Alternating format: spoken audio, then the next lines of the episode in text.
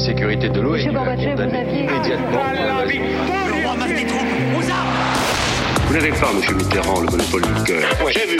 Les présidents, ils sont pas pour nous. C'est moi Vous pensez tous que César est un con Comment ce groupe d'hommes peut décider pour des millions et des millions d'autres hommes 12, 11, 10, 9, ignition sequence start. Mesdames et messieurs, culture générale. Bonjour, bonjour à tous et bienvenue dans Culture 2000. Bonjour Léa. Bonjour. Bonjour Jean-Baptiste. Coucou. Bonjour Marlène. Bonjour Greg. Bonjour Johan. Hugues Ça va? J'étais sûr que t'allais dire ça. J'en étais Ah, la certain. provoque d'entrée de jeu. J'en étais sûr et certain que tu allais dire ça. Pourquoi? Bah Parce qu'aujourd'hui, dans Culture 2000, on vous parle des Indiens d'Amérique. Alors, si vous pensez que ce sont les Indiens d'Amérique qui ont inventé le fameux cocktail Petit Indien composé d'orangina et de grenadine, eh bien non. Sachez que c'est Buffalo Grill en personne. On a des preuves. Et direction donc l'Amérique du Nord. On va aller du Canada jusqu'au Nouveau-Mexique, de New York jusqu'à la Californie, de la préhistoire jusqu'à Donald Trump en compagnie des Native Americans. Qu'est-ce que ça vous évoque le nom d'Amérindien? Et je commence par toi, Léa. Eh bien, moi, ça m'évoque un voyage aux États-Unis où j'étais à Flagstaff et j'ai rencontré les premiers ça, non Indiens, Indiens de ma vie. Où ça Non, vas-y, Je crois continue. étaient dans un Uber.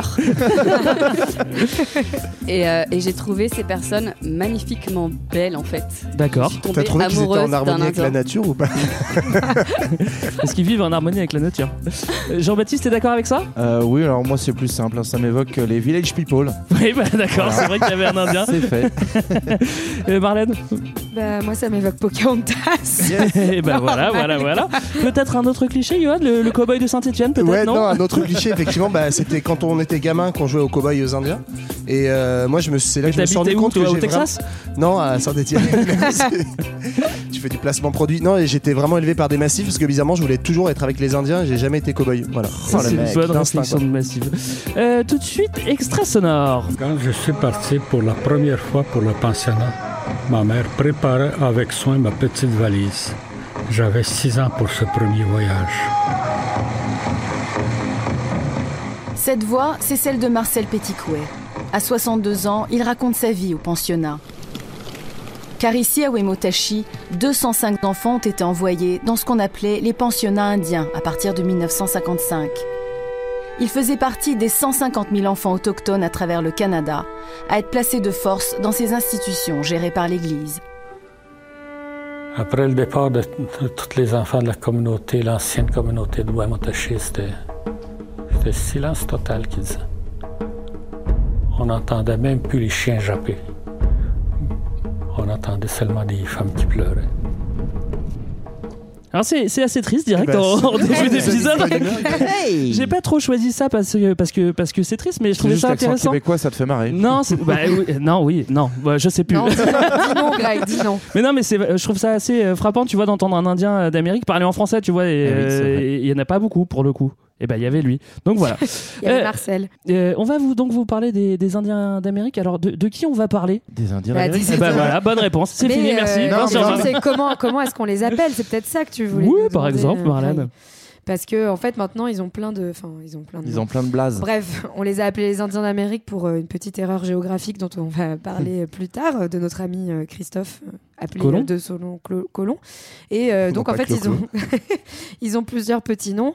Euh, les Native Americans en anglais euh, et en québécois on dit les Premières Nations. Non, on dit les Premières Nations. Bah, on l'a bien On entendu. a- hein. On avait dit pas d'accent.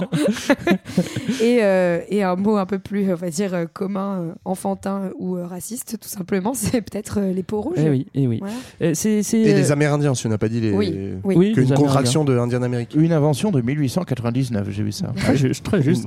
Il faut pas les confondre avec euh, les Indiens d'Amérique du Sud parce que eux, ils avaient des, des, des grandes civilisations comme les. Ah ouais, eux, c'est pas les ploucs. hein. Et eux, ils étaient pas rouges. Euh, ils étaient ça pas rouges, je Alors, sais en pas. fait, le truc des rouges, c'est Ouais. euh, c'est pas parce qu'ils avaient des tatouages et de la peinture corporelle, c'est pas qu'ils soient spécialement exposés au soleil. et donc, oui, à pas confondre avec les Indiens d'Amérique du Sud, même si c'est des catégories un peu absurdes qu'on a construites, parce que même les Indiens dont on va parler d'aujourd'hui, les Indiens d'Amérique, sous-entendu du Nord, en fait. Bah, on les a mis dans le même paquet, euh, quand bien même il y a autant de différences euh, culturelles euh, Oui. euh, en- entre eux que dans tous les peuples d'Europe. quoi. Sauf qu'il n'y a Mais- pas de grande civilisation en Amérique bah, du Nord. quoi. Là encore, c'est un- c'est- on n'a pas trouvé effectivement de grands vestiges C'est- comme les empires incas, aztèques, etc. C'est une mais organisation on- tribale, On, a quand quoi. même euh, Pas trouvé. encore. Oui, c'est ça. C'est-à-dire qu'on a trouvé des vestiges de civilisation euh, en Amérique du Nord qui ont disparu.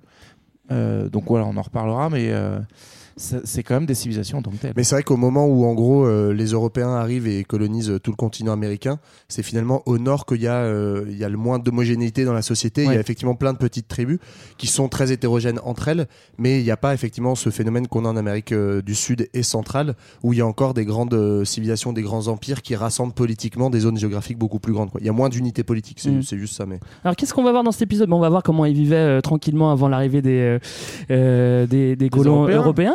Et comment ils vont cohabiter après. Qu'est-ce qu'on va voir d'autre Et ben on va voir après comment ils se font bien zigouiller la gueule ça. par les On va Européens. Ça, c'est on l'acte va- 2. Faut pas rigoler, On va voir comment, comment ils vivaient peinard sur un très très grand territoire. hein. donc, Ouais. euh, qui- donc tu l'as dit qu'elle est du Nouveau-Mexique au Canada, donc à peu près 20 millions de kilomètres carrés, soit 2 milliards de terrains de foot. C'est clair. Et comment en fait euh, bah, ils vont passer de 20 millions de kilomètres carrés à 250 000 kilomètres carrés aujourd'hui. Mais euh, c'est plus simple quand qui- tu perds ton ballon. Voilà, ce qui- c'est- oui, ça permet de marquer plus de buts, c'est super. Et donc, qui est- cette superficie qui correspond aujourd'hui à, à l'ensemble des réserves, euh, qui sont euh, donc des territoires réservés à ces populations. Bon, bah écoutez, super programme. J'envoie tout de suite le grand 1. Avant l'arrivée de tonton Cristobal, on est peinard. Et on va même remonter bien bien avant l'arrivée de tonton Cristobal. Euh, on va remonter. euh, Au peuplement de ce continent américain. Oui, moi ça- je sais que ça t'intéresse, c'est Ah une bah histoire moi, qui te passionne. Jean-Baptiste, me- ah, C'est vraiment un truc qui me prend au trip, Ouais. quoi. PGB, il a grave bossé, je crois, sur le chapitre de. C'est vraiment celui que j'ai bien surligné à fond. Ta période, c'est moins 40 000, moins 20 000, toi, Oui, ça ta c'est un peu- spécialité. voilà, c'est c'est- la c'est vraiment. euh, on, on est presque dans le néolithique, je sais même plus. Réécouter la préhistoire. Non, mais en gros, les, les traces de premier peuplement humain hein, qu'on a retrouvé, c'est-à-dire de, de sapiens, euh, sur ce continent, c'est euh, environ moins 20 000, même s'il y a encore des, un petit peu des fights entre Ouais. euh, spécialistes pour savoir s'ils sont arrivés par la mer ou par la terre. Mais toujours est-il qu'ils sont venus plutôt de l'Asie euh, et ils ont progressivement en fait colonisé tout le continent. euh, donc il y a à la fois des, des chasseurs-cueilleurs, il y a aussi des gens qui pratiquent la pêche et donc ils vont euh, bah, se répartir jusqu'au bout du bout, c'est-à-dire jusqu'à Ouais. la pointe Ils se répartissent. Hein. T'as des mecs, Voilà. t'as des- des checkpoints. Toi, tu vas à droite. toi, tu tu le. Pacifique. Toi, tu vas sur Ils l'Atlantique. sont passés par Ellis Island, non C'est ça ça. Non, mais ceci dit, sur les bails de scientifiques dont parlait JB, en fait, euh, on a. hum, Comment ça s'appelle les mecs qui analysent l'ADN euh, J'ai un gros trou. Les généticiens, Ouais, par les géné- exemple.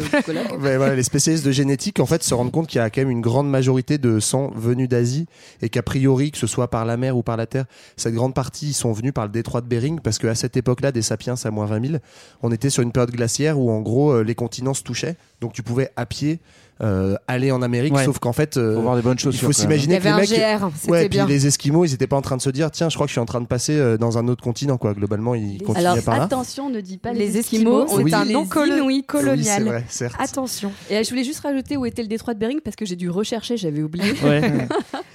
Donc le détroit de Bering, c'est entre la Sibérie et l'Alaska. Ouais, Ouais. c'est là où on aurait pu mettre, euh, on aurait pu mettre des, des armes nucléaires là pour se castagner pendant la guerre froide. On ah, on l'a fait. D'accord. Et ce que je voulais juste dire, c'est qu'il y a un- on, on a quand même trouvé qu'il y avait un apport très léger, et ça, ça va faire plaisir à Marlène, en polynésien. En fait, Ah, où euh, en gros, il y a- on est à peu près certain maintenant qu'il y a aussi une arrivée par le sud, en fait, Voilà. de Polynésiens qui ont colonisé le Chili. à peu près petit. moi j'en suis pas sûr. Si, si, il y aurait eu une barque Donc, de et 12 donc, ils sont venus, donc, ils sont venus en bateau. Donc, Oui, donc ils seraient venus des en bateau, et donc c'est pour ça qu'en fait, on a, Voilà. en gros, avant que les Européens arrivent euh, à, la, à la fin du Moyen Âge, on avait euh, en gros des gens qui étaient arrivés par le nord, par le détroit de Bering, et plutôt par le sud euh, des Mais ça Polynésiens. m'étonne pas, ils ont le même genre de tatouage. Mais après, je crois que c'est vraiment une ultra minorité. Bah ouais, parce que 8000 km en pirogue, faut quand même se les envoyer quoi, tu vois. Il faut avoir des bras. Bah ouais, mais ils étaient, témoin. ils, ils étaient très bons en pirogue.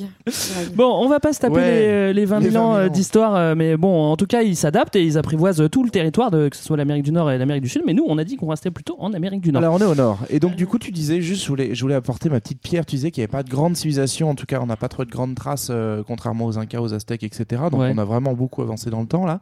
Mais on a retrouvé malgré tout des, des vestiges de, de civilisation qui avaient disparu quand les Européens sont arrivés en Amérique du Nord.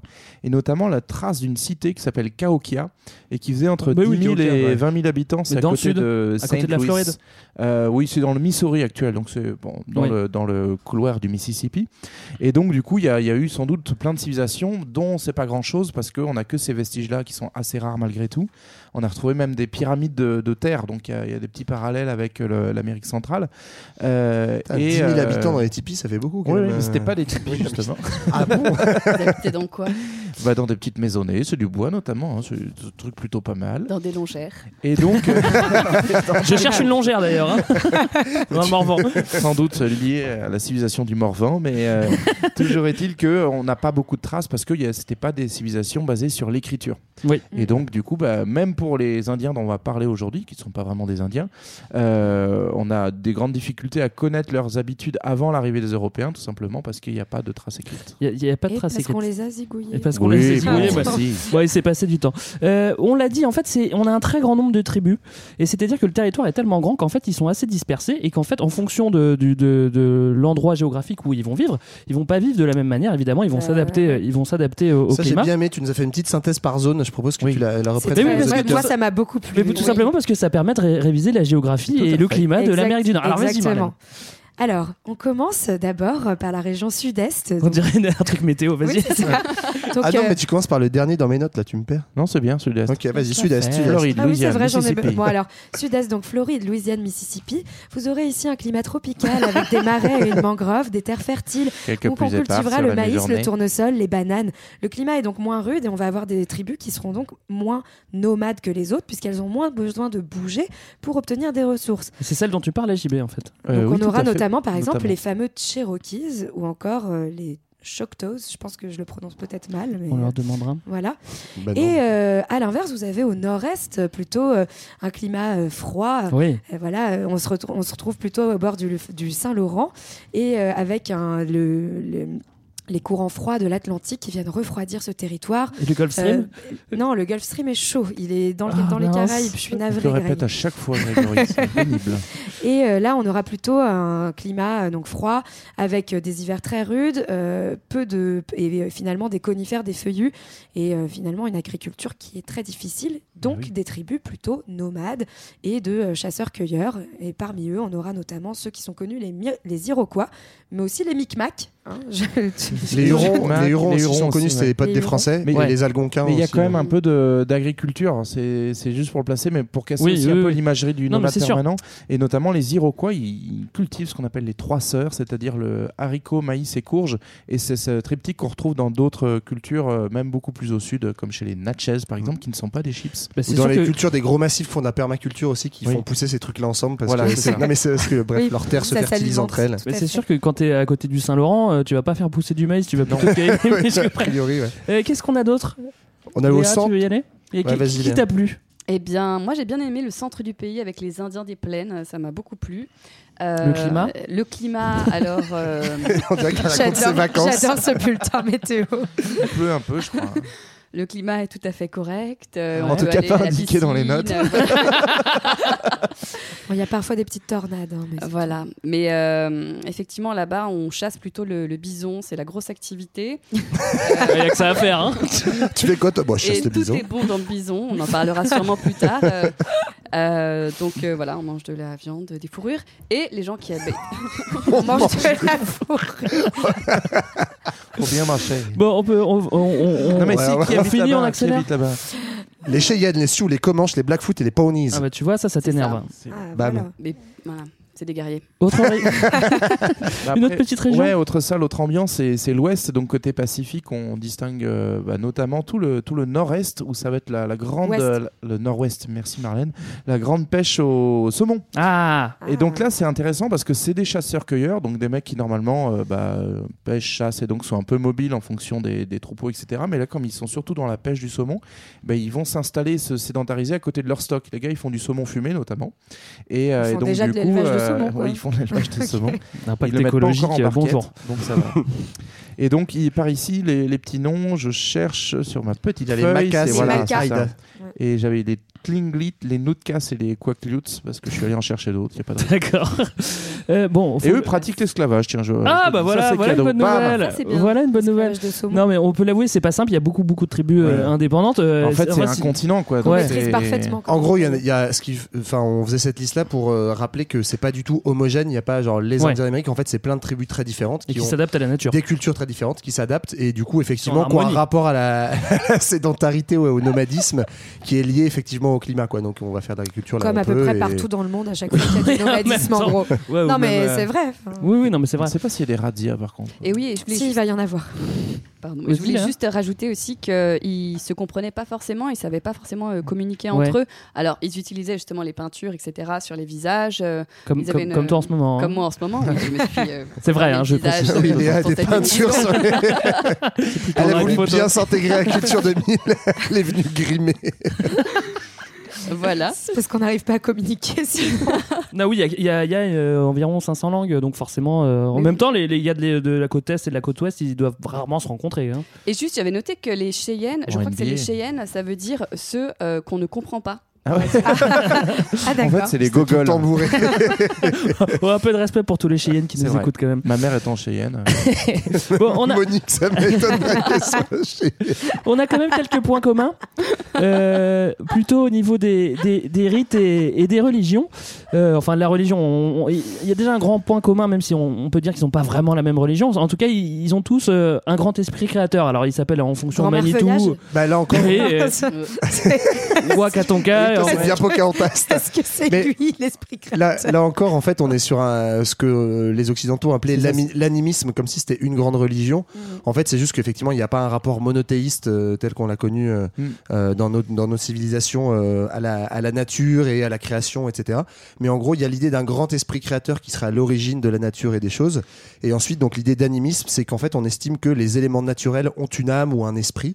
Et donc, euh, voilà, et donc il y a des, euh, euh, une âme des pierres, une âme des arbres, etc., etc. Ouais, et Et tout ça est entre guillemets, euh, comment dire, pas régulé, mais mis en musique par les chamans. Et les chamans, en fait, sont entre guillemets les prêtres, si on voudrait traduire Là, ça. là, t'as décrit un MC là, hein. genre c'est mis en musique par les si, chamans. parce que Yes, tout le monde les bras en l'air. tu verras, parce qu'ils ils font les MC dans ce qu'on appelle les poos, mais ça on verra après.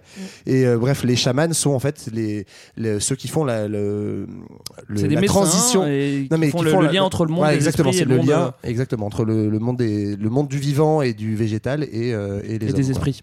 Et le monde des esprits. Moi, j'a- j'avais vu déjà deux petites choses sur. euh, donc, il y a le fameux grand Manitou qu'on retrouve. Alors, je sais plus dans quelle culture c'est. Je crois que c'est Manitou, c'est les- aussi un, un engin de, de, Oui, de de- terrassement. Tout à fait. Mais là, là, c'est pas le cas là. Euh, Manitou, c'est en fait avant, c'était un terme générique aussi pour dire créateur. Et il y a l'idée de qu'il y a un grand esprit un peu céleste, une espèce de dieu euh, monothéiste. En fait, ça aurait été peut-être aussi euh, ajouté sous l'influence des chrétiens en fait, et notamment Ah ouais. des Européens. Donc ça se trouve, Mm. l'idée du grand Manitou n'existe pas forcément avant l'arrivée des Européens, mais c'est juste une sorte de pré-étape Ouais. euh, dans la, la christianisation un peu forcée qu'il y a eu. Et euh, le chaman, dans certaines cultures, c'est juste guérisseur. Il y a, Oui, c'est ça. effectivement, quelquefois, il a le rôle double, mais quelquefois, il y a aussi vraiment des prêtres à part des chamans. Mais en tout cas, c'est bien cette, euh, cet échange entre les hommes d'un côté et les esprits des autres, et les, esprits se manifestant souvent sous la forme d'animaux. Et alors, comment on expliquerait qu'il y a des chamans en Sibérie hein? Tu vois, s'ils sont pas passés par le détroit de Bering, Jean-Baptiste? Hein, Hein, Ah, je t'ai serré là. Euh, oui, donc le chaman symbolise, on symbolise par des animaux. Bon, alors, on va pas parler de totem parce que ça, c'est que dans une tribu au, au- au nord-ouest, mais euh, à- à- par la suite, on a fait un micmac de tout ça pour faire. Un micmac, c'est rigolo. Oui, oui, parce que c'est une tribu. Ah. Il y a aussi un truc qui est assez marrant, c'est le sweat lodge, c'est-à-dire que c'est une petite hutte où tu. C'est un hammam, quoi. Ouais. Mais tu vas te purifier par, euh, par, euh, par la transpi. Ouais, Sympa, hein alors D'ailleurs, il y a des Faut trucs un peu flippants au Canada aujourd'hui avec des associations de masculinistes. Donc des mecs qui pensent que genre euh, c'est le grand remplacement des femmes et en fait qui font des espèces de trucs dans des sweat lodges Ah bon euh, genre pour ouais retrouver l'esprit masculin. Parce qu'en fait t'avais vachement de traditions dans certaines en tout cas euh, communautés indiennes de traditions euh, du passage en fait de- des rites de passage au- de l'âge Mm. enfant à l'âge ado et de l'âge ado à l'âge adulte et notamment chez les garçons. Et donc en fait t'as bref t'as plein de masculinistes Ah. un peu chelous dans un type un peu genre terre-mère et un peu genre anti-femme surtout. Et si on monte un peu trop la température, Ouais, après, je sais pas, ça, s'échauffe un peu dans les sweat peut-être. En tout cas, les sweat lodges, juste pour expliquer, donc c'est des genres de huttes où lodge, euh, où il y a de la vapeur et Vas-y, Marlène, te déconcentre pas. et où on est censé, enfin, t'es censé te connecter aux éléments et c'est un- c'est une étape de guérison aussi. Donc encore une fois, on a une proximité entre euh, des idées de purification et de connexion euh, aux esprits et aux Mm. divins. Et la hutte est censée représenter le ventre de la terre-mère, hein, la Pachamama, qui euh, qui te qui va où en fait tu rentres dedans et ça te ça te purifie. D'accord. Voilà. Ce qui, ce qui peut être plus simple aussi, c'est aussi de fumer de la, la salvia divinorium pour être sûr d'avoir des, des hallucinations. Et euh, C'est ou quoi ça alors, bah, c'est la, c'est c'est ce qu'ils fument, c'est la, Ouais. la, la sauge, la salvia. Et, euh, ou alors de peyote, le, ça c'est le cactus, euh, je sais pas si vous Ouais, c'est connaissez l'herbe truc mexicaine et la petite fumée. voilà, Ça donc taré, tu ça. voulais nous parler des. Quelqu'un veut nous parler des Powo? Parce que c'est. À part, à Pour part moi, c'est être un pas, groupe. c'est- euh, c'est pas que un groupe qui chante Moi, vous ouais. Arrête de casser la pause musicale. Bah, moi déjà j'avais noté que le mot powo c'était euh, pas du tout euh, euh, des cérémonies euh, chamaniques, c'était un, un dérivé du mot powo ou pao ao qui désigne un leader spirituel. Ouais. Oui. C'est une personne qui fait de la médecine, enfin qui c'est un médecin en fait. un, schéma, un chaman, quoi. Mais en fait, c'est Bah, en que- fait, Ouais, bah, vas-y. apparemment c'est plutôt une personne médecine. Je préfère qu'on dise ça. Mais en fait, c'est marrant parce Non, que selon, les trucs, en fait, c'est soit la- le nom de la cérémonie, soit le nom du mec qui Ouais. masterise la cérémonie, Ouais. quoi. Mais grosso modo, c'est des cérémonies à la fois religieuses et euh, festives. Parce que tu as de la musique, tu as des musiciens, des danseurs et un chaman qui est le passeur euh, des âmes aux C'est un hommes. peu, c'est un peu les JMJ en fait. Oui, Ouais. d'ailleurs, au dernier JMJ, je sais pas si vous avez vu les images du prêtre qui, fait, qui danse au milieu des mecs. qui fait un. Non, mais en tout cas, ce qui est drôle, c'est que le powo, ça a été vachement récupéré par la culture hippie par la suite. Ah Donc, ouais, euh, ah oui, comme, oui, mais euh, les Doors en et fait, tout, ils euh, faisaient oui, non, mais vraiment avec euh, des références même, euh, culturelles jusque dans l'habillement, justement, se mettre des plumes, etc. etc. Euh, en fait, c'est vrai, Ouais, les, comme les, Jim. les attrape-rêves, et- enfin, tous ces trucs-là qui ont été vachement Bah, les Non, mais c'est vrai. Soul Lodge et tout euh, ça. euh, récupérés par les hippies, qui en fait, on en fait des genres de, de mini festoches, quoi. Mais en fait, les c'est marrant parce que les Américains, ils ont fait avec les, les Amérindiens, en fait, ce que nous, on a fait avec euh, l'Orient. Enfin, c'est leur, c'est leur Ouais, orientalisme oui, quoi. ça, leur oui, trip c'est ça. retour à la nature, ils vont aller voir sur euh, Ouais. les natives. Et... C'est ça. C'est c'est assez marrant. Alors, on l'a vu euh, pour les autres points de, de culture que c'est plutôt une tradition orale parce qu'on n'a pas de- on n'a pas d'écrit. Euh, c'est soit nomade, soit semi-nomade, parfois sédentaire, mais c'est c'est assez rare. Euh, beaucoup de langues. Euh, a aussi bon, sur l'organisation politique, euh, en fait, on retrouve euh, souvent le, le système des, des chefferies, même de double chefferie. J'ai vu, c'est-à-dire qu'il y a un, un chef double, pour- double chefferie, un chef de paix en fait qui est là en gros pour faire la gestion politique et un chef de guerre qui va tout simplement être un, un commandant militaire.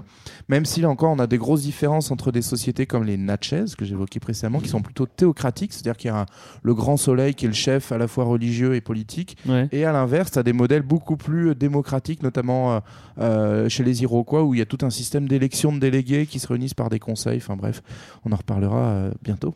Alors c'est c'est le moment parce que on, on peut, on, on va pouvoir balancer tous nos clichés.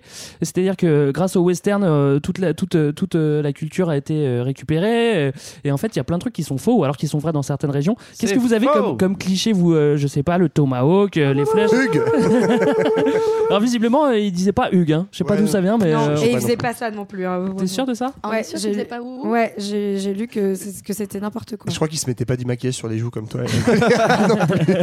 Et d'ailleurs, il faisait pas ouhou sur euh, Non, des chevaux, le- le- parce que voilà, c'est les ça. Européens qui les ont rapportés les chevaux. C'est euh, marrant, c'est l'histoire du cheval. ça, en fait, drôle. il y, avait Ouais. des, il y avait des chevaux en Amérique du Nord, mais ils ont disparu euh, il y a 10 000 ans. Les Appaloosas. Voilà. C'était des tout petits chevaux? Oui. Euh, et Les en fait, on ne sait pas pourquoi ils ont disparu, mais ils ont disparu. Donc, toujours est-il que les Indiens n'avaient pas de chevaux, jusqu'à ce que les Espagnols arrivent avec euh, Cristobal, et ils se sont débarrassés de leurs chevaux, ou ils en ont perdu, ils s'en sont fait voler. Et il y a aussi eu au XVIIIe ils en ont siècle. échangé aussi, Il y a eu des de- échanges du commerce un peu avec les Indiens, parce que, bon, en gros, il y a eu des chevaux un peu à l'abandon qui ont donné du coup des chevaux sauvages, et euh, en fait, il y a une réintroduction du cheval beaucoup plus tardivement, euh, plutôt 17e, 18e siècle, où euh, du coup les, les Indiens euh, vont s'en emparer et, euh, et ça va transformer un peu leur culture. En fait, comme plein de trucs, enfin c'est un peu horrible, mais euh, c'est la pop culture américaine qui a repris tout un tas de, de choses de l'époque des guerres indiennes. Donc beaucoup plus tard, on va y arriver. Mais donc, effectivement, le cheval, parce qu'à l'époque, euh, contre les cowboys, ils combattaient avec des chevaux. Avec euh, le totem, on l'a dit, alors qu'en fait, le totem, juste c'était tribu, juste ouais. certaines tribus. Euh, pareil pour le coup de la hache de guerre. Ouais, ou du scalp. Euh, voilà, le scalp c'était peu fait, ça a même été fait presque stimulé par les Américains Ouais, qui en ouais. fait euh, demandaient en fait des trophées à- parce qu'il y avait aussi des guerres entre tribus. Ouais. Donc en fait tout ça, il y a, il y a tout un une autre liste. Ah. En fait tous les trucs qu'on nous a appris gamin des Indiens en fait C'est que des conneries de pop Alors je rectifie, il faisait ouhou, mais en fait c'était des trucs de rites funéraires, donc ça n'avait rien à voir avec un chant guerrier de Ouais. je En débarque. attaquant la diligence, euh, quoi. voilà, je débarque pour attaquer un train, quoi. C'est pas le Alléluia de. Ah oui, je voulais rajouter qu'on ne meurt pas forcément d'une scalpation. Ah bon? Oui, j'ai vu ça, oui. On peut Et Et ça, c'est une scalper. bonne nouvelle. Donc tu peux, tu peux Ouais. gagner tu peux de l'argent. euh, ouais. et Mais ne le faites Et pas chez vous hein, pour autant. Alors on a été un petit peu vite, on a survolé toutes les tribus d'Amérique du Nord, on a compris que leur mode de vie était euh, euh, lié à la nature, ils étaient bien peinards dans leurs régions respectives, et bah ça va changer directement pendant le Grand 2. C'est qui ces visages pâles qui squattent Mais oui, c'est qui ces visages pâles? Et bah, le premier, eh bah, évidemment, eh bah, c'est euh, Christophe Colomb, même si on n'est pas sûr qu'il ait vraiment rencontré les, les Indiens d'Amérique, parce que lui, il arrive d'abord aux Bahamas et il se pense aux, aux Indes. Il se met bien. oui, au turquoise et tout. Et puis il dit bon bah ok, euh, ça c'est des Indiens, donc direct c'est un Ouais. gros gros malentendu quoi, tu vois, ça En part fait, mal. Surtout derrière lui, ça, ça bifurque à gauche, c'est-à-dire que les Espagnols qui vont s'engouffrer dans, dans ces premières euh, expéditions vont plutôt partir vers l'Amérique latine, enfin, qui deviendra latine du coup, l'Amérique Ouais. du Sud euh, et l'Amérique centrale. Et donc, du coup, ça nous intéresse moins aujourd'hui. Il va falloir attendre les découvertes, notamment stimulées par euh, les rois d'Angleterre et de France, euh, pour qu'on explore un peu plus le nord, parce qu'on est toujours à la recherche d'un passage pour aller vers les Indes, le fameux le grand passage du mythe, ça. nord-ouest. Voilà. Et donc, notamment, on a notre ami Jacques Cartier hein, qui va être euh, celui qui euh, bah, va découvrir un petit peu le coin euh, du, du- du Québec, euh, du Canada, qui va remonter le Saint-Laurent sur ordre de François Ier. Alors Mais là- autant, autant les, les, les Anglais que, que, que les Français, même les, les Hollandais, là il n'y a pas de colonie de peuplement, il n'y a pas de grande colonie. C'est plus on, on va mettre des petits forts pour essayer de des, des petits des petits points Ouais, forts pour des commencer à commercer. commerciaux, quoi. Ouais. Ben, en gros, ouais, la, la grosse différence par rapport aux Espagnols, comme ZJB, c'est que très vite, en fait, les Espagnols arrivent en Amérique du Sud et ils trouvent de l'or, et des mines d'argent et tout. Donc là, on envoie plein plein de monde, plein de gens pour zigoyer les civilisations et pour s'installer. En Amérique du Nord, pour l'instant, on trouve rien. On cherche le passage du de la fourrure on de trouve pas. Il y, a- il y a de la fourrure, voilà, mais en gros, et c'est c'est un peu hostile. Et donc, du coup, en fait, il y a pour l'instant, en gros, on est au 16e siècle, donc toutes les années 1500, c'est plutôt un siècle d'exploration où on envoie des petites euh, garnisons. Il y a des premières colonies qui s'installent, mais c'est vraiment, faut imaginer des petits villages. Des forts. ouais. Et on est plutôt Comme donc. New York au début. en fait. on Ouais, est c'est plutôt ça. dans comme une la nouvelle Angoulême. Ouais, c'est ça. Et on arrive dans un, un contexte où on rencontre des tribus. Dans un premier temps, en fait, les relations, en général, de ce qu'on en sait, on en a peu de traces, mais elles sont relativement peu hostiles parce que justement, on l'a dit, en fait, euh, les civilisations euh, amérindiennes étaient plein de petites euh, tribus qui, qui commerçaient vachement entre elles. Donc, en fait, les Européens, bah, c'est juste une, on le voit presque plus, comme une ouais. tribu de plus. Bon, ils sont un peu différents, ils ont des têtes cheloues parce que c'est Ils comme ont de des putains l'alcool aussi. d'anglicans.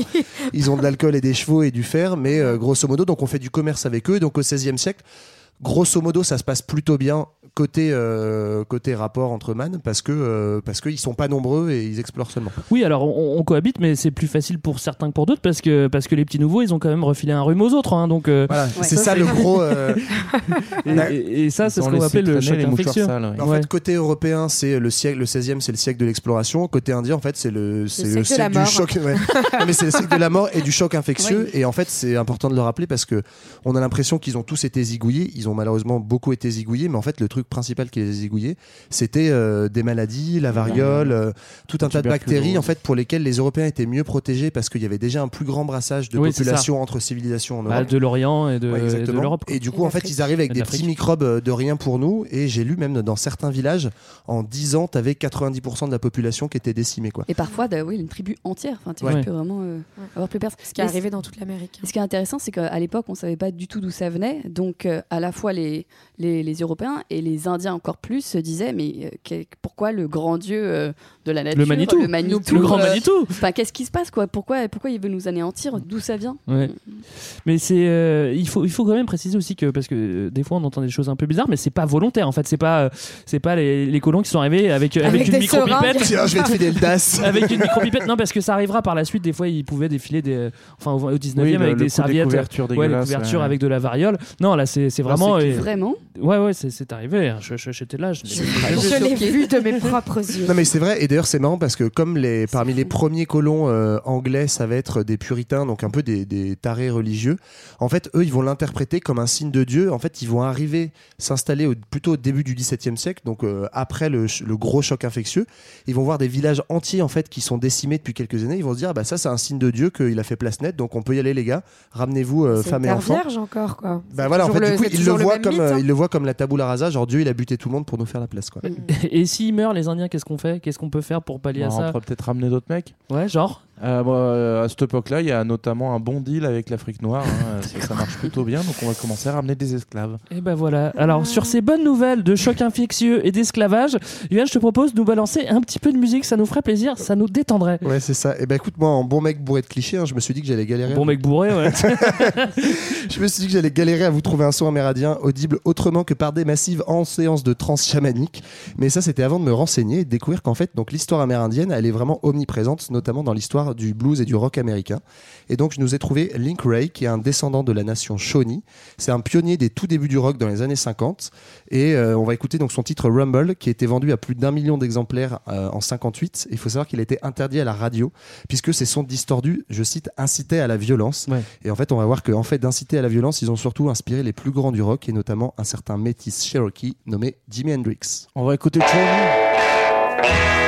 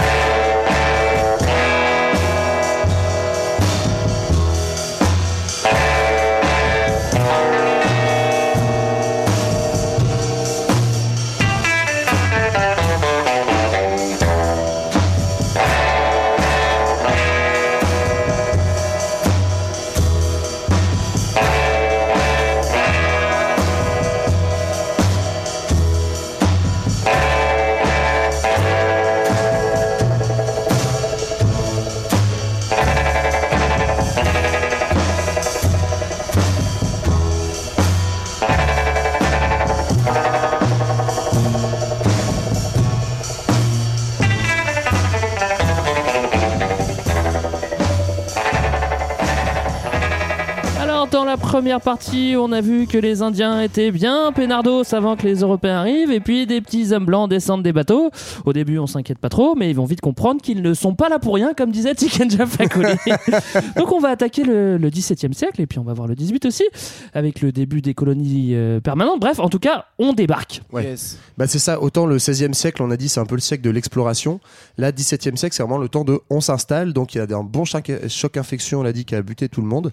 Et là, on commence à fonder les premières colonies, donc euh, en ce qu'on appelait la Virginie, enfin ce que les Anglais premiers qui arrivent là-bas ont appelé la Virginie. Donc, on est sur la côte est des États-Unis et on amène femmes et enfants. C'est pas du tout que des guerriers et on monte. Bah, c'est surtout des gens dont on se débarrasse d'ailleurs. hein. Ouais. C'est- les gens qui sont pas trop bienvenus en Angleterre à ce moment-là. Donc on leur dit tiens, tu veux pas aller faire un tour dans une contrée hostile où il fait hyper froid? Et du coup, Ouais. ok, ouais.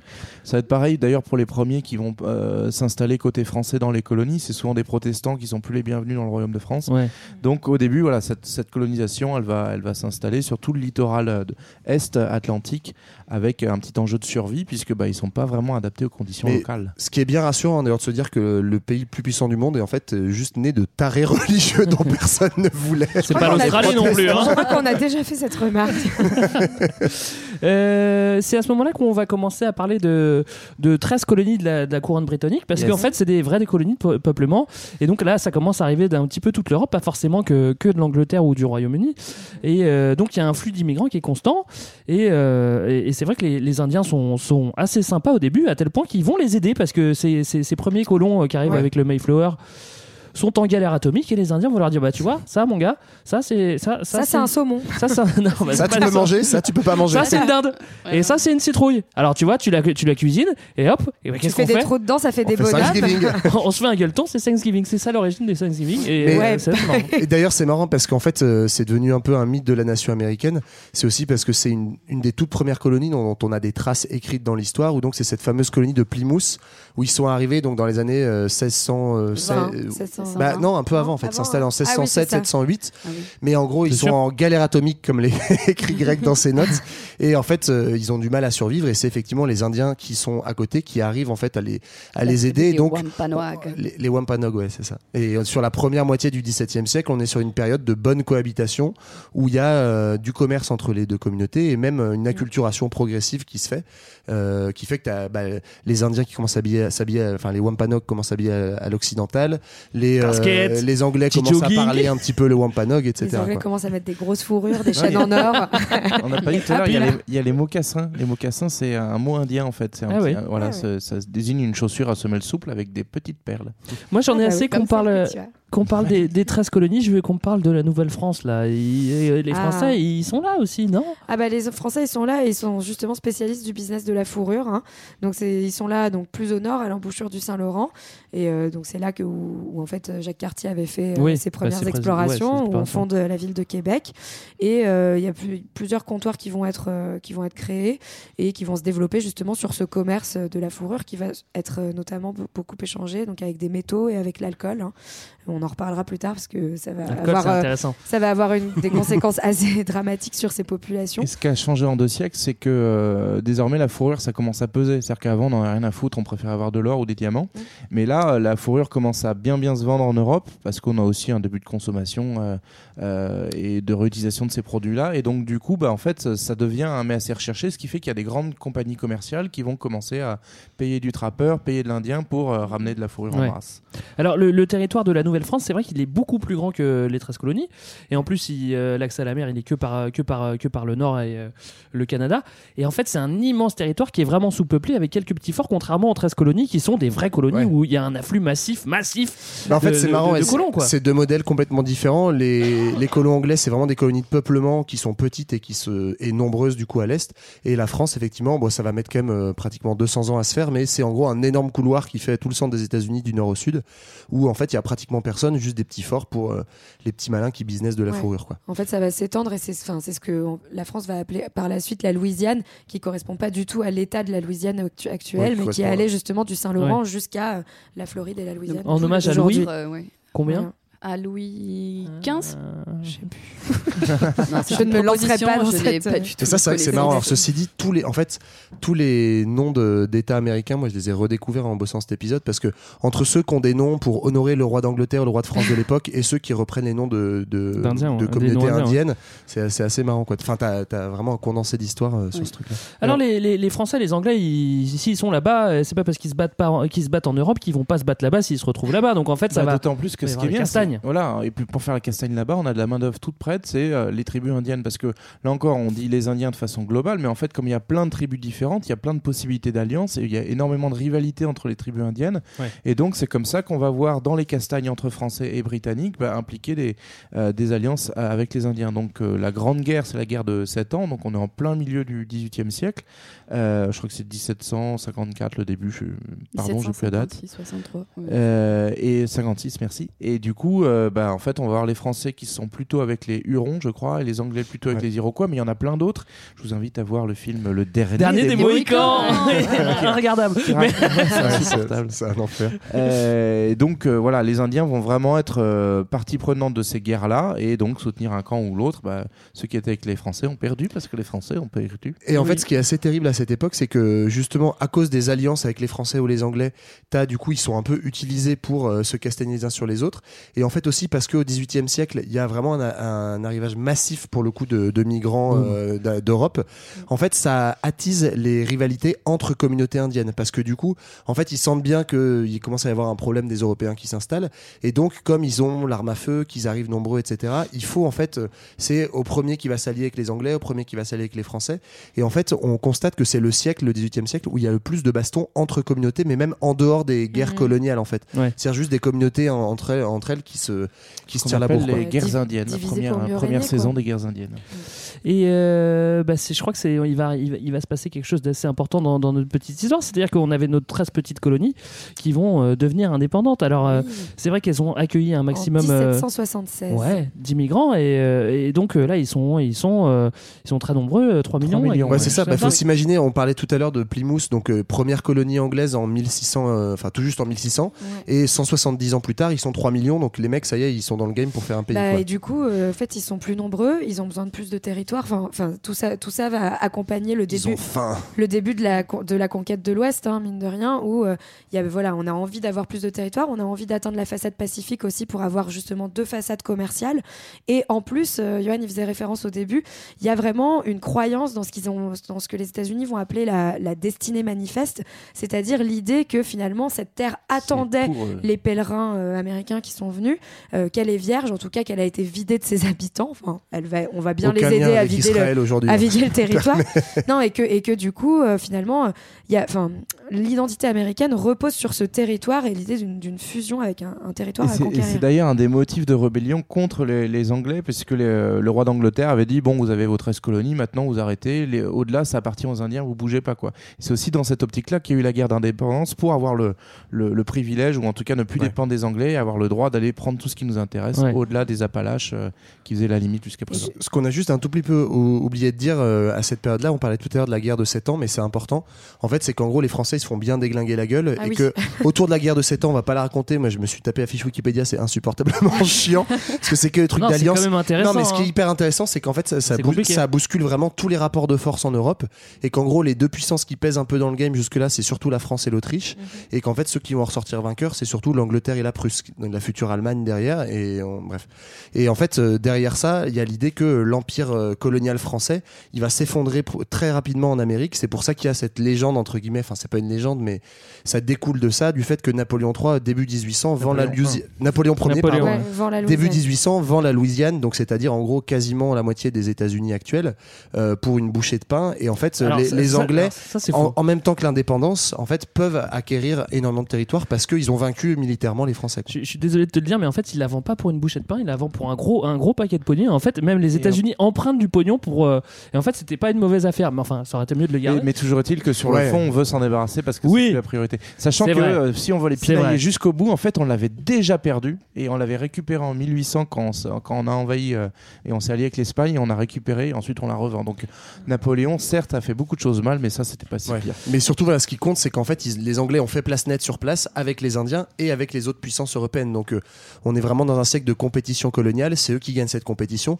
Et en fait, c'est pour ça que les, les États-Unis aujourd'hui parlent anglais et sont de, enfin, d'ascendance sont- anglaise essentiellement, quoi.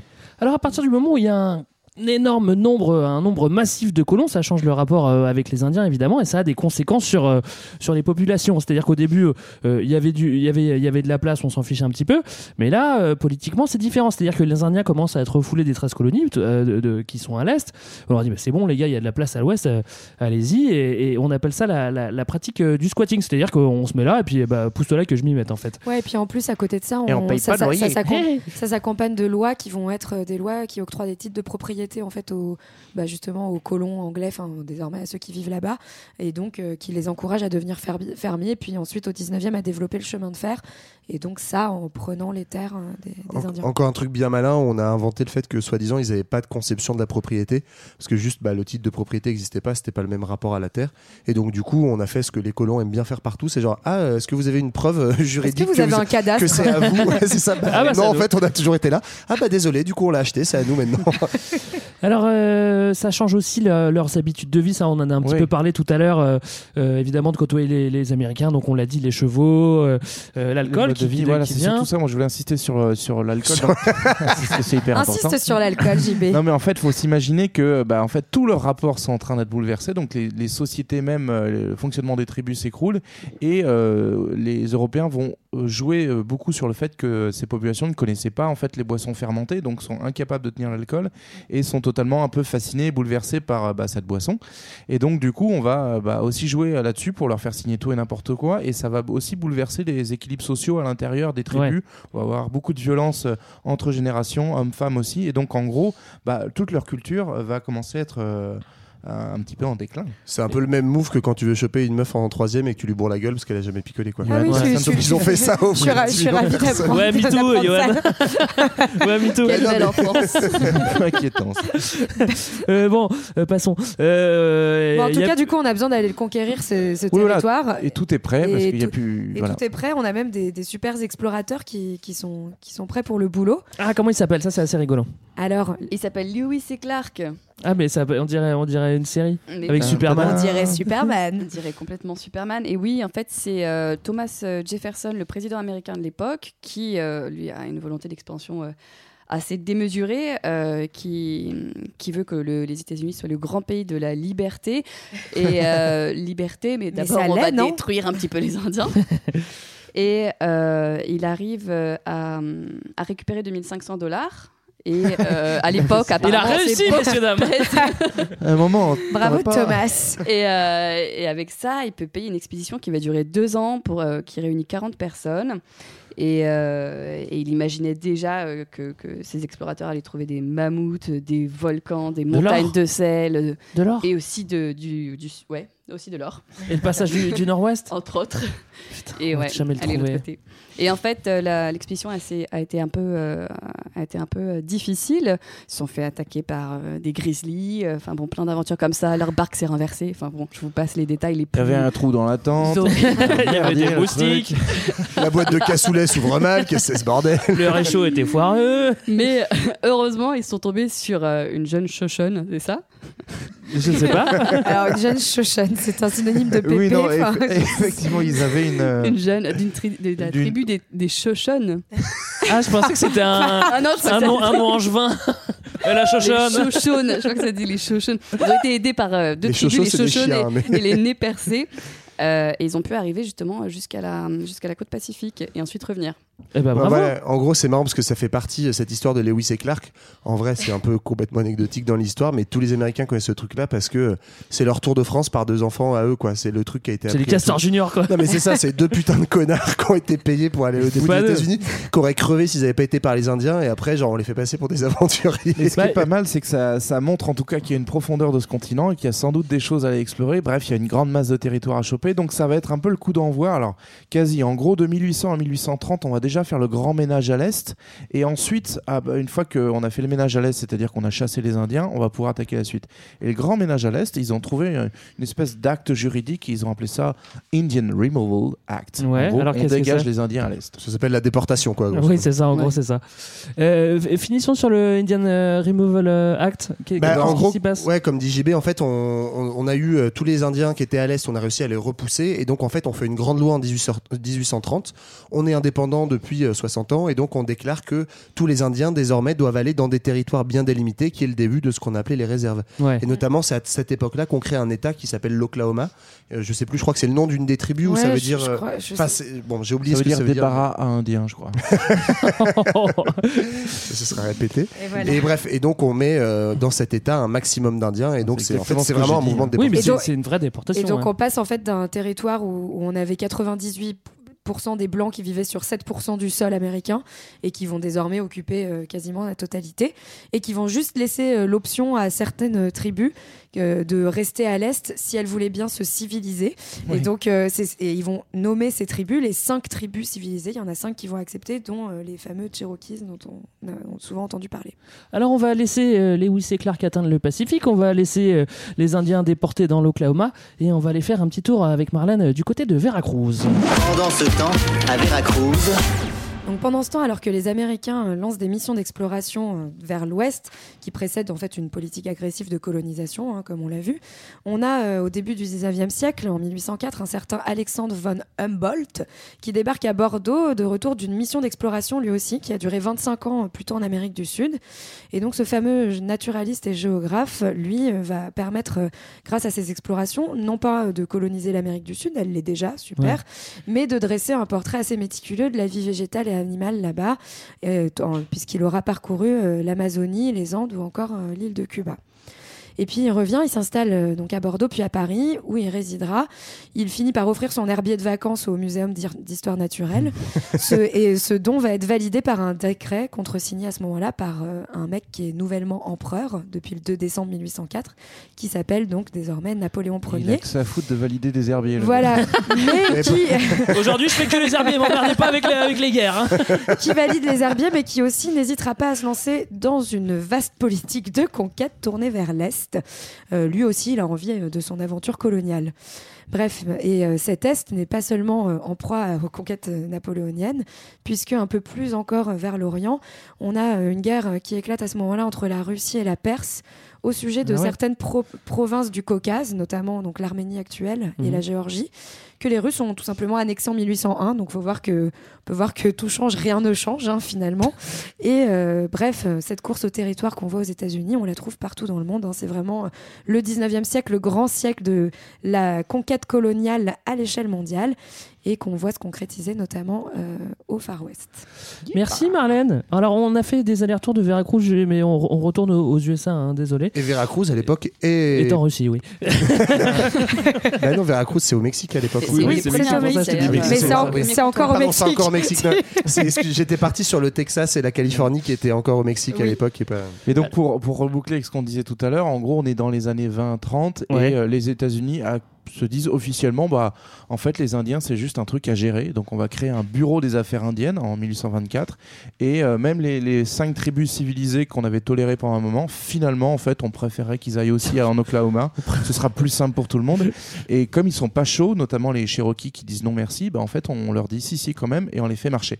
Donc c'est la, la piste des larmes. 5000 morts euh, sur la route Oui. parce qu'on n'avait pas trop de quoi les, les emmener. Alors mauvaise nouvelle aussi pour, euh, pour les Indiens, c'est le chemin de fer parce qu'en fait ça unifie vraiment euh, les États-Unis, mais mais mais euh, mais il y a un truc qui gêne euh, pour la construction du chemin de fer, c'est le bison parce qu'il y en a plein et euh, il va falloir les zigouiller ces bisons parce c'est- ça entrave un petit peu euh, la construction de euh, du chemin de fer et ça va aussi affaiblir les ressources de ces Indiens dont on a parlé tout à l'heure qui se nourrissent euh, exclusivement de bisons et qui vivent exclusivement par le bison, par, Ouais. les, po- par les bisons et tout ça.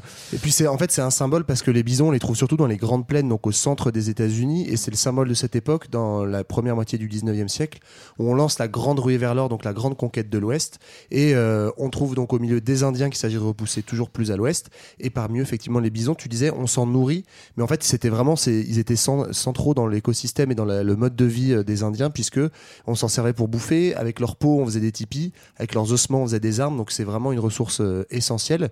Et du coup, on va s'en servir pour en fait être une arme pour chasser les Indiens. Ce qu'on se dit, il suffit pas de buter des Indiens ou de les virer. Si en fait on bute leur euh, leur, leur beefsteak, bah du coup ils seront plus là quoi. Et donc on lance carrément des campagnes pour recruter des chasseurs de bisons. Ouais. Et c'est comme ça qu'on connaît la fameuse figure du Buffalo Bill qui était un Buffalo Grill. Non, pas Buffalo Grill. Buffalo Bill qui était juste un man, euh, voilà, un gamin qu'on qu'on envoie chasser le bison. Et, euh, et c'est ouf parce que moi je connaissais pas les chiffres, mais donc il y a plusieurs millions de bisons, donc je sais pas combien. Ah on ouais, d'accord sur une le bonne cinquantaine on quoi. a vu de 7 à 75 millions il y a- 7 à 77. Voilà, on est sur on- les chiffres. En gros, genre en 1800, voilà, On il y a- a quoi il y, a plusieurs millions. Il y en a un paquet Beaucoup. de millions. tu vois déjà ce que Et- ça fait 1 million Non, mais en 1890, il y a 1000 euh, J'ai bisons. pas, donc en fait, j'ai pas calculé combien de bisons on pouvait mettre sur un terrain. Ah bah oui, c'est la piste.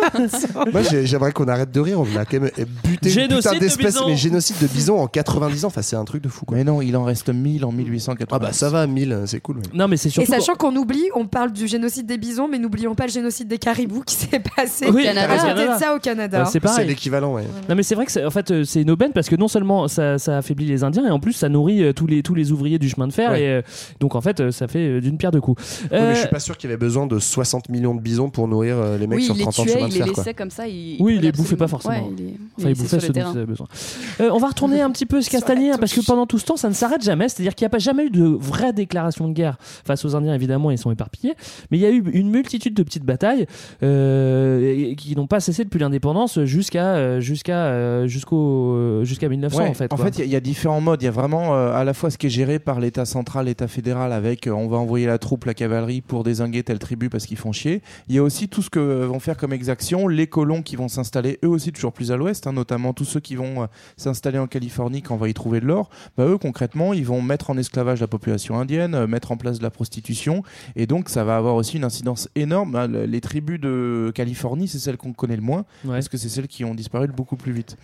C'était vraiment euh, le rebut de la société euh, qu'on envoyait là-bas, c'était ceux qui, qui, qui pouvaient rien faire sur la côte est. Les mauvaises manières, quoi. Voilà, les mauvaises manières, des barbares, des vrais barbares. Sachant que les mecs qui partent pour la rue Il y avait vers que des l'ouest, mecs au départ. ils ont rien à perdre en fait quoi. Oui. ça. oui, ça s'est fait de manière complètement anarchique. C'est-à-dire que mal- autant il y avait une politique de peuplement de la part du gouvernement américain et euh, le Removal Act et tout ça, c'est-à-dire de déplacement des populations indiennes, autant la ruée vers l'or, c'est genre 1, 2, 3 partez, chacun sa merde.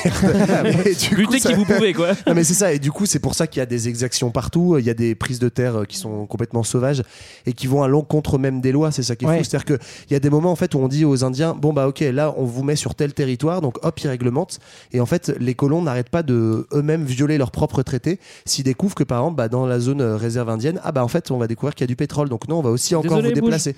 Et en fait, c'est comme ça sans cesse. Et alors d'ailleurs, c'est ça qui est assez marrant, c'est qu'au niveau de l'État fédéral, dans les années 1860, ça va entraîner un changement de politique vis-à-vis des Indiens, parce qu'il y a un mec qui se veut plus progressiste, euh, euh, puritain, qui arrive au pouvoir, qui est le président Grant, Grant pardon, et qui va dire, ok, euh, maintenant les Indiens, on arrête de taper dessus, il va falloir qu'on les protège, et en gros, les protéger, ça veut dire les assimiler.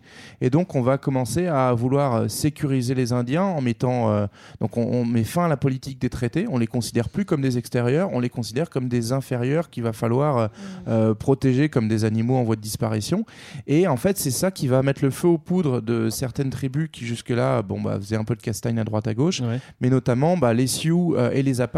Ça va être la goutte d'eau en fait à partir du moment où on les considère même plus comme des tribus à part entière, mais comme euh, une sous-espèce qui de toute façon est sur un territoire souverain des États-Unis. Alors les, les Sioux, ils ont quand même un, un fait d'arme qui est assez euh, assez euh, honorable, c'est qu'avec euh, Crazy Horse, qui n'est pas un qui n'est pas un, Un cheval de course. cabaret, mais plutôt un cheval de course fou, et Sitting Bull, visiblement un mec qui s'asserrait sur, sur, Sur un bison, et ils infligent une, une bonne défaite aux, aux USA, donc à Little Big Horn. Et ça, Ouais, bon, évidemment, euh, ça va pas rester impuni.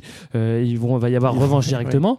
Et du côté des Apaches dont tu parlais, Ouais. euh, la figure euh, qu'on a, bah, Geronimo c'est Geronimo qui, euh, qui lui a résisté toute sa vie contre les Mexicains, contre les USA, Ouais, contre il a qui fait tu plein veux. de razzias. Il... Bah, oui, Des razzias plus, sur quoi plus que résister, il a même. C'est euh, razzias sur les Mexicains.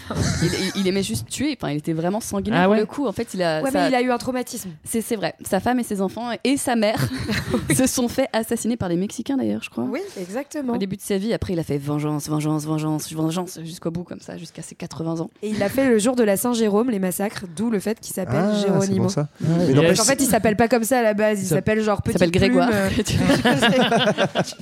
Mais c'est aussi un symbole parce qu'en fait, euh, Geronimo il fait partie de la tribu des Apaches, je sais pas si vous l'avez dit. Et c'est vraiment les tout derniers en fait qui vont accepter de se soumettre. Ouais. Donc là, on est dans les années 1880 quand Geronimo rend les armes.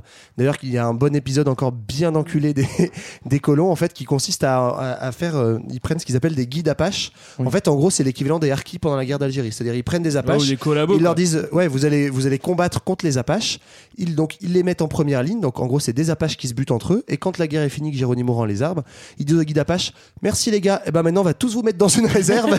et donc en fait c'est vraiment double peine. Euh, Ils utilisent des Apaches pour se taper entre eux. Et euh, voilà et c'est symbolique parce qu'on est à la toute fin du 19e siècle et donc c'est la dernière tribu un peu célèbre à résister et, et à perdre. Et après les derniers Indiens entre guillemets sauvages, c'est-à-dire non mis dans des réserves, on estime qu'on est dans les années 1920. Mais là c'est plus que quelques Ouais, pèlerins sur leur montagne. quoi. isolé, quoi. Il En faut fait, quand même citer euh, le, le, le, le, le- le bouquet final, le bouquet final le de, de. Wounded Ouais. Knee. c'est Wandini Marlène. 1890, bah, où en fait c'est tout simplement un massacre d'une d'une Tout d'une simplement. tribu euh, d'une tribu indienne qui s'appelle les Lakotas.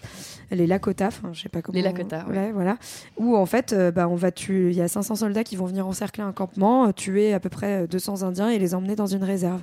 Mais en tout cas, ce qui est intéressant, enfin ce qui est intéressant, c'est assez euh, fascinant aussi parce que cette époque où on massacre les derniers Indiens et on les met dans des réserves, donc on les enferme, c'est concomitant de l'époque où finalement les États-Unis créent aussi leurs parcs nationaux, c'est-à-dire qu'ils vont sanctuariser une partie de leur nature qu'ils considèrent comme une partie de leur identité, et pendant ce temps-là, ils vont mettre de côté aussi dans des réserves euh, ces Indiens et donc euh, créer une image d'une nature vierge, encore une fois, qui serait le symbole de leur identité, etc., à préserver en la vidant euh, de, des peuples premiers qui, qui y vivaient. Et en parallèle de ça, on va poursuivre la politique d'assimilation parce que même dans les réserves, on veut pas que les Indiens vivent euh, à l'indienne. Et donc, notamment, euh, un peu dans la logique de ce que tu disais avec les guides Apache, on va créer une police indienne qui va être envoyée dans les réserves avec pour but de fliquer les gens dès qu'ils font euh, du chamanisme Du ou des trucs comme ça. Quoi. Donc, pas de powo et, euh, et tout le monde roule. Et maintenant, vous allez devoir apprendre à être américain. Donc, on arrive vraiment dans la logique du XXe siècle qui est de dire euh, comment on, on achève la disparition des Indiens. Ah bah oui, parce qu'on l'a vu, le 17, 18 et 19e siècle, ça n'a pas été très terrible pour les Indiens. Euh, trois siècles de galère, ça commence à faire un petit peu long. Donc on va attaquer le Grand 3, euh, histoire de voir si c'est un petit peu mieux. Les Amérindiens au XXe siècle. Donc à partir des années 20, la situation évolue un petit peu pour les Indiens. Euh, après la guerre, c'est vrai qu'on a euh, la volonté de civiliser l'Indien se transforme un petit peu en, volonté d'aider. C'est vrai que bah, en fait ils ont un petit peu aidé pendant la Première Guerre mondiale, donc euh, faut rendre un petit peu justice. Et et, euh, il y a quelques lois qui sont plutôt positives pour les Indiens. Bah, la première, ouais, c'est quand même en 1924. Enfin, après trois siècles de massacres, on vous donne la nationalité. Wouhou Ouais. Ça leur fait une belle jambe, les mecs, ils sont tous morts. Mais euh, voilà, grosso modo, on décide, on est toujours dans cette suite de l'assimilation. Et ben, les quelques Indiens qui restent, maintenant qu'on les a parqués dans des réserves, on leur donne la nationalité. Parce que, comme tu dis, il faut quand même euh, leur reconnaître euh, les mérites pendant la guerre, parce qu'on a bien Ouais. pensé à les utiliser pendant la Première Guerre mondiale, et parce que ça contribue en fait de les, euh, les, les rendre Les américains. assimiler. faut se rappeler qu'on est dans une période, on avait fait un épisode sur New York, où en fait il y a beaucoup d'immigration à, ce, à cette époque-là. Donc quelque part, la figure de l'Indien, ça devient comme une figure de l'immigré, euh, le nouvel immigré pauvre qui arrive aux États-Unis. On l'assimile, on le met dans des grandes villes, on lui fait construire des buildings comme un prolo de merde, et on espère que comme ça, Oui, il il va devenir bien américain. Quoi. Après, il y a des choses qui vont un peu bouger dans les années 30, euh, sous la présidence de Roosevelt notamment, où on va euh, passer de nouvelles lois qui donnent euh, une vraie reconnaissance à la culture indienne. Donc ça va mettre un petit stop à la, à la politique d'assimilation. On va de- pos- donner à la possibilité à chaque tribu de pouvoir s'organiser, d'avoir une constitution, euh, euh, d'avoir une autorité sur leurs réserves. Donc Ça c'est dingue. voilà, Et c'est d'avoir des terres collectives. ouais. Oui, non plus individuelles et qui peuvent du coup pas être privatisées. Donc c'est c'est une vraie avancée, mais je vous rassure, ça va pas durer. C'était juste pour convaincre notamment nos amis indiens de s'engager dans la Seconde Guerre mondiale. Bah oui, c'était trop beau pour être Mais vrai. Les années 50, on fait machine arrière et c'est retour à l'assimilation forcée. Et notamment, bah, ça fait écho à, à l'extrait qu'on a entendu au tout début au Canada, mais la même chose aux États-Unis. On met en place les pensionnats où en fait on va enlever les jeunes Indiens à leurs parents. On va les, On va les mettre tout nus. On va les mettre. On non, va c'est les vrai. laver, on va leur couper les cheveux et on va leur parler anglais en leur interdisant d'utiliser leur prénom euh, indien. Ah Et, ouais. c- et ça dure jusqu'à la fin des années 60 au Canada. C'est en 69 que ça ferme. Et en plus, dans Ça des- c'est quand même incroyable. Attends, à mais c'est-à-dire que tous les, tous les gamins, ils sont envoyés de force dans des pensionnats Ouais, il y en comme a- ça. 100 000 enfants. euh, 150 000 même juste pour le Canada. Mais Et, euh, systématiquement Et en plus, avec du sous-budget qui fait qu'on n'a pas de quoi les nourrir et pas de quoi les soigner. Donc il y a genre 4000 morts euh, rien qu'au Canada bah, parce que les gamins meurent de, de faim. euh. et ça Donc ça, détruit c'est les liens après la familiaux, Seconde quoi. Guerre mondiale et Ouais. camps de concentration. Même- quoi. même Il est déjà bien le avant. monde libre. Même Il est déjà cool. avant, ouais. Mm. Donc voilà, tout va bien. D'ailleurs, Et- cette, cette loi s'appelle quand même Termination Act. Oui, ça si je peux me permettre. Ils ont hésité avec Terminator Act. mais- ça, ça- ça laissait pas, pas trop doute. Bon, malgré tout ça, et ça sera dans l'époque, euh, on a un réveil indien dans les années 60. Mais et c'est ouais, et- du fait de tout ça. Ouais, et, et c'est aussi, euh, enfin, parce que oh, il y a la création de l'American Indian Movement, AIM, qui est en 68. Donc euh, c'est marrant parce que c'est aussi le moment où tout le monde se libère. Et bon, vous vous rappelez du- de, l'épisode sur les hippies, de la contre-culture, tout ça. Et donc le but de cette association, c'est de défendre les Indiens qui sont un petit peu perdus euh, dans le centre, dans ceux qui ont été dans les villes, ceux qui sont victimes du racisme euh, et, et également des violences, des, violences policières, et euh, pour, créer un réseau de, solidarité en fait. Mais faut mettre ça un peu en parallèle du mouvement euh, afro-américain en fait, qui commence plutôt dans les années 50, ça arrive un peu après, mais tout le mouvement des civil rights euh, des, Noirs américains, bah, il y a un peu la même idée euh, avec un réveil du mouvement indien qui se dit dans les années fin des années 60 et plutôt les années 70 que euh, même s'ils sont citoyens, même s'ils ont euh, dans le papier les mêmes droits, bah forcément trois siècles d'histoire de violence ça s'efface pas comme ça et donc il y a des discriminations, du racisme, etc. Ce qu'on appelle le vont- Red Power. C'est Ouais, ça. En parallèle avec le Black Bah oui, Power. c'est ça. Et ils vont faire des, un peu justement des actes symboliques comme ça. Donc le, le premier, je crois, c'est en 69 quand ils vont occuper Ouais, c'est marrant, Alcatraz. Donc Alcatraz, c'est un fort au large de San Francisco, si je dis qui pas de était, en bêtises. 69, c'est une ancienne prison du coup. Voilà, c'était une prison et en fait, euh, donc t'as des t'as des étudiants euh, indiens qui viennent l'occuper et euh, ils, Ils veulent- le rachètent. Voilà, ils font Ouais. semblant de l'acheter. Ils disent, euh, ils le rachètent pour 24 dollars, euh, tout en disant bon, on sait que Manhattan, vous l'aviez acheté pour moins que ça, mais bon, on s'est dit qu'avec l'inflation. C'est ça- génial. C'est hyper drôle. Et, euh, et oui, et ce qui est marrant, c'est qu'en plus, c'est pas une tribu indienne particulière, Oui, c'est plutôt une alliance, indien- une alliance d'indiens. Bon, après, C'est le début du qu'il- panadianisme. Ouais, après, qu'est-ce qui reste des... ce mot. Non, c'est bien. Après, qu'est-ce qui reste que des tribus vraiment isolées On sait, je sais pas, j'ai du mal à me rendre compte. Mais, Mais, ceci, dit, pardon, c'est comme ça qu'il y a un retour à. On, on va accepter l'idée d'être tous des Indiens d'Amérique, même si on a nos différences, parce que ça va donner un poids au fait que toutes les nations, ce qu'on appelle au, au Québec à ce moment-là, les Premières Nations, vont Mm. s'unir pour euh, porter les mêmes revendications. c'est finalement un, un- un mouvement qui s'inscrit complètement dans l'époque, donc un mouvement euh, pacifiste, identitaire aussi, et puis finalement altermondialiste et qui va euh, parce que ils, ils- ils sont ils s'opposent à la société de consommation aussi, et, euh, et puis bah, qui va se faire déloger par la police tout simplement. Comme tout le monde, il n'y a pas de raison. Comme tout le monde. Euh, 72-73, et ils occupent le bureau des affaires euh, indiennes. Ouais, ils vont faire, en fait, ils vont faire pas mal d'occupations symboliques, Ouais. et notamment voilà, sur le site mémoriel euh, pour euh, rappeler en fait l'histoire qui est totalement niée à ce moment-là aux États-Unis pour dire bah coucou, on s'est fait massacrer la gueule là quoi. Et, euh, et en 76 aussi, euh, lors de la commémoration de Little Big Horn, c'est, je vous le rappelle, c'est là où les, les Américains se font, se font désinguer par, euh, par les Sioux. C'était Et, beau. et, euh, et du coup, euh, et du coup, en fait, euh, on va essayer de commémorer tous ceux qui sont morts et pas simplement euh, les Américains. Donc c'est, c'est, c'est une petite justice quoi. Qui, qui- qui Et est- ça, leur, et ça leur permet, toutes ces actions-là, justement, d'avoir aussi, d'attirer l'attention des, des médias et d'être enfin visibles, parce qu'ils étaient complètement invisibles jusque-là. Ouais. Et, euh, et notamment, euh, y a eu le, moment où Marlon Brando a refusé euh, un Oscar pour euh, Le Parrain, son rôle dans Le Parrain, meilleur acteur, en disant, voilà, euh, regardez ce qui, qui se passe en ce moment à One Disney, moi j'ai envie de, de protester, donc j'accepte pas cet Oscar. Et Mais donc, ça- il y avait 200 ans de retard. défenseur des, Ah ouais. droits, des droits. Ouais. C'est vrai? Ouais. Ah, c'est marrant. Euh, donc on peut faire un petit bilan euh, sur la fin du XXe siècle avec. euh, on peut noter qu'il y a eu quelques petites euh, améliorations déjà, déjà démographiquement en fait, c'est-à-dire que il y a une petite reprise, euh, c'est-à-dire que bah, ça, ça a chuté Oui. depuis 500 ans, ça fait que chuter, et là ça reprend. Ouais, on est quand même passé, en fait, on a un peu euh, volontairement évité les chiffres, je pense, parce qu'en fait, les chiffres sont très variables, mais Oui.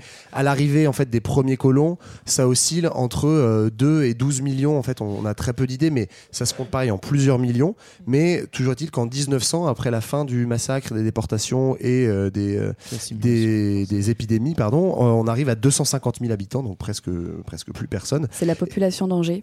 Ça fait quand même du À mon monde. avis, hein. euh, j'irai il y a du beau monde, Je pense qu'il y a Avec moins la, de monde que ça. la conurbation. Ouais, voilà. Ah oui, c'est ça. Ah oui, d'accord, je On est comprends sur mieux. l'agglo là. Bon, je comprends mieux. Et maintenant, on est sur à peu près bah, 6 Angers, si je dis pas de bêtises, puisqu'on est à 3 millions euh, d'Amérindiens aux États-Unis et 1 million au Canada. On est euh, plutôt à 12 Angers. Ouais. Ça, j'adore qu'on compte en Angers. Sachant qu'aujourd'hui, avec les métissages et tout, il y a certains Indiens, tu les vois, tu te dis pas, euh, ok, Ouais. ce mec-là, il est indien, quoi. Tu vois, il, il ressemble juste à un ricain, quoi. Donc ça fait un peu bizarre aussi. Au niveau économique, euh, c'est toujours pas la fête pour les Indiens, même s'il y a eu quelques, euh, quelques petites Bah, c'est améliorations. inégal en aussi. fait. T'as vraiment des réserves où c'est la grande misère et la pauvreté, le, des taux de chômage qui montent à à 80%. Puis il y en a quelques-uns qui ont profité d'être des territoires un peu euh, spécifiques avec, avec des exemptions fiscales pour installer notamment des casinos. Ouais. Aujourd'hui, dans une réserve sur deux, tu as des casinos, donc certains sont hyper florissants parce que pas loin de grandes villes où c'est interdit.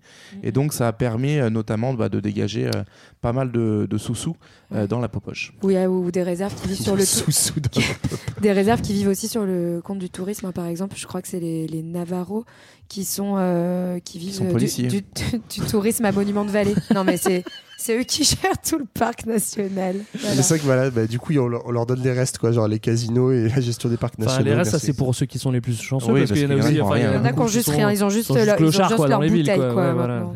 Et- et la bouteille, ça, ils l'ont. Après, ouais, bon, il y a aussi des clichés autour de ça, de l'Indien alcoolique, enfin, tu vois, qui Mm. sont des trucs véhiculés, comme euh, genre le mec du Nord et forcément, euh, tu vois, il congèle ses enfants et. Non, mais mais il y a il en a. Johan. Il y en a, Johan. il y un racisme anti-pauvre aussi qui, se, qui passe par Mais il y a là. une dans misère économique de- chez les Indiens qui frappe plus les Indiens que Oui, mais je veux dire, en fait, les pauvres, il y a plus d'alcoolistes chez les pauvres, qu'ils soient indiens ou pas indiens, en fait. Enfin, Bon, euh, je, moi je, je suis désolé, je, je coupe court à ce débat et je vais donner la parole à, à Jean-Baptiste pour euh, Futur 2000. C'est du passé. L'avenir nous appartient. Allez, on va finir sur quelques notes d'espoir côté canadien, puisque sous la pression des revendications, le Canada a accepté de signer des traités dits modernes. Attention, hein, allant jusqu'à la reconnaissance d'une autonomie politique, par exemple, de certains territoires comme le Nunavut, qui a été créé en 99 et administré par euh, les Inuits en fait, donc ils sont euh, autonomes politiquement sur leur territoire. Ces traités, ils accordent aussi des compensations qui se chiffrent en centaines de millions de dollars et donc ça permet un développement local de ces communautés. Et puis en, en parallèle de ça, il y a aussi tout un travail historique par la commission Vérité et Réconciliation qui a enquêté euh, Oula. euh, notamment, ouais, ça fait peur, hein. Euh, notamment bah, sur les fameux pensionnats qu'on a évoqués. Euh, la Cour suprême canadienne a fini par reconnaître un génocide culturel et le gouvernement canadien a présenté ses excuses en débloquant 2 milliards de dollars d'indemnisation. Donc il y a, un progrès de reconnaissance, mais je vous rassure, ça reste très limité et surtout ça ne concerne pas toutes les nations autochtones, euh, d'autant que certains enjeux continuent à peser plus dans le game hein, que euh, quelques coiffes à plumes. Par exemple, le pétrole et ses projets d'oléoduc XXL qui se déploient actuellement au Canada et aux États-Unis. Le dernier achevé dans le Dakota du Nord passait suffisamment proche d'une réserve Sioux pour menacer leur réserve d'eau. Beau geste de Trump et de la garde nationale, les opposants euh, indiens au projet ont été dégagés à grands coups de canon à eau. Voilà, ils en ont maintenant de l'eau. Et puis euh, au au Canada, le généreux euh, Premier ministre Justin Trudeau, qui a ver- versé les fameux 2 milliards de dollars aux victimes des pensionnats, en a investi par ailleurs 4,5 milliards dans un pipeline qui passe bien sûr sur le territoire des Premières Nations, malgré leur opposition. Donc en résumé, Première Nation, oui, mais selon la Bible, les premiers seront les derniers. oui, ça c'est une belle conclusion. ça. voilà, on espère que ça vous a plu et que ça vous a do- donné envie d'aller euh, un petit peu plus loin. Pourquoi pas aller visiter euh, les Indiens Nous, on se retrouve euh, la semaine prochaine pour un billet 2000. Les enfants, on espère que ça vous a plu ces, ces nouveaux billets quand même parce qu'on se donne du mal. Et euh, en attendant, euh, je pense que le DJ aura le mot de la fin, à moins que quelque chose, quelqu'un ait quelque chose à dire. Non? Vous nous suivez sur les Bon, on réseaux se retrouve sociaux aussi dans deux semaines. On se retrouve aussi dans deux semaines pour un vrai On se épisode. retrouve tout le temps. Ouais, et pour parler de la, de la commune dans deux semaines. Et oui, DJ. Euh, bah, En attendant la commune, oui, on, on a choisi pour euh, finir Tribe Called Red. Donc ce sont trois Amérindiens euh, canadiens descendants de la nation algonquine qui font un espèce de petit mix, vous allez entendre, entre des chants traditionnels avec du hip-hop, de l'électro et même du Shakira. Euh, on Ouais reconnaît, eh oui, on reconnaît en fond la rythmique des poos, hein, ces fameuses célébrations dont on parlait tout à l'heure, mi-festives, mi-religieuses, qui rassemblaient musiciens et danseurs animés par un chaman. On se quitte donc sur ce bon gros beat et on se dit à la semaine prochaine. Bye bye, à la semaine Bye bye. prochaine